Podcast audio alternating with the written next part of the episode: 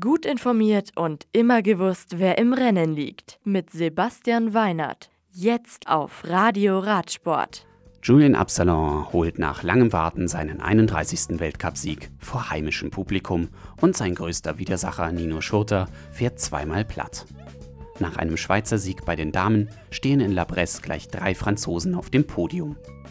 Und Nino Schurter rettet die Gesamtweltcup-Führung durch einen vierten Platz.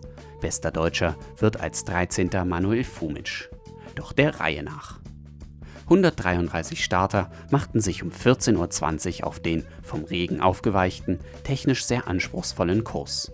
In Führung liegend Fabian Giger, gefolgt von Nino Schurter, Matthias Flückinger, Julian Absalon, Jaroslav Kulhavi, Florian Vogel, Grant Ferguson und Stefan Tempier. Ab Runde 2 gab es dann das alte Bild. Nino Schurter und Julian Absalon kämpften um die Führung. Nur Matthias Flückinger mischte sich noch eine Zeit lang in diesen Kampf ein und schon hier lagen die Verfolger eine Viertelminute zurück.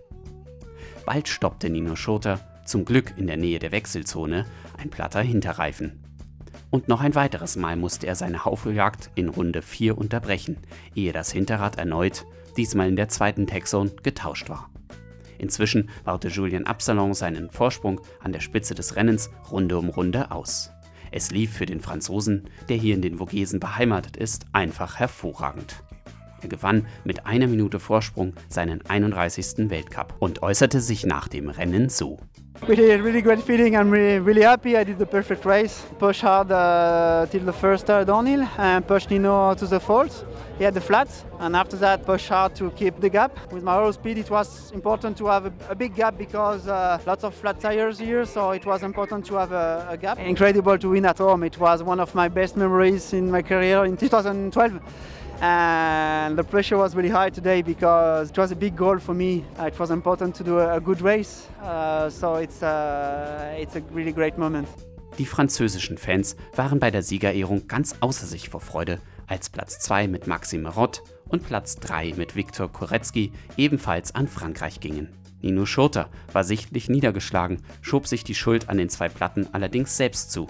Ja, war schade. Äh, der erste war sicher mein Fehler. Äh, ich hatte blöden Ausrutscher in der Abfahrt und musste ein Loch wieder zumachen auf Absalon und ein bisschen zu viel riskiert. Und der zweite war irgendein Seitenschnitt, äh, ja, was es auch mal zwischendurch gibt. Aber äh, ja, bin froh, dass ich immer noch den vierten Platz äh, nach Hause gebracht habe und äh, immer noch Leader bin.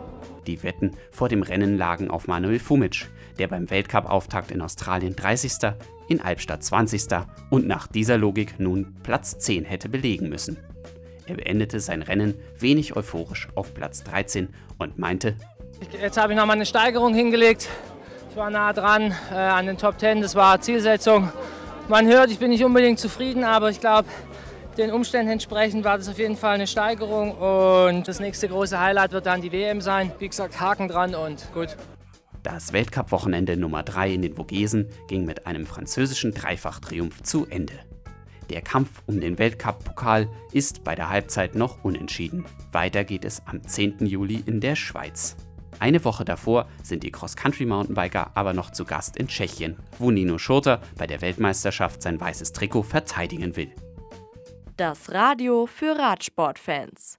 Im Web auf radioradsport.de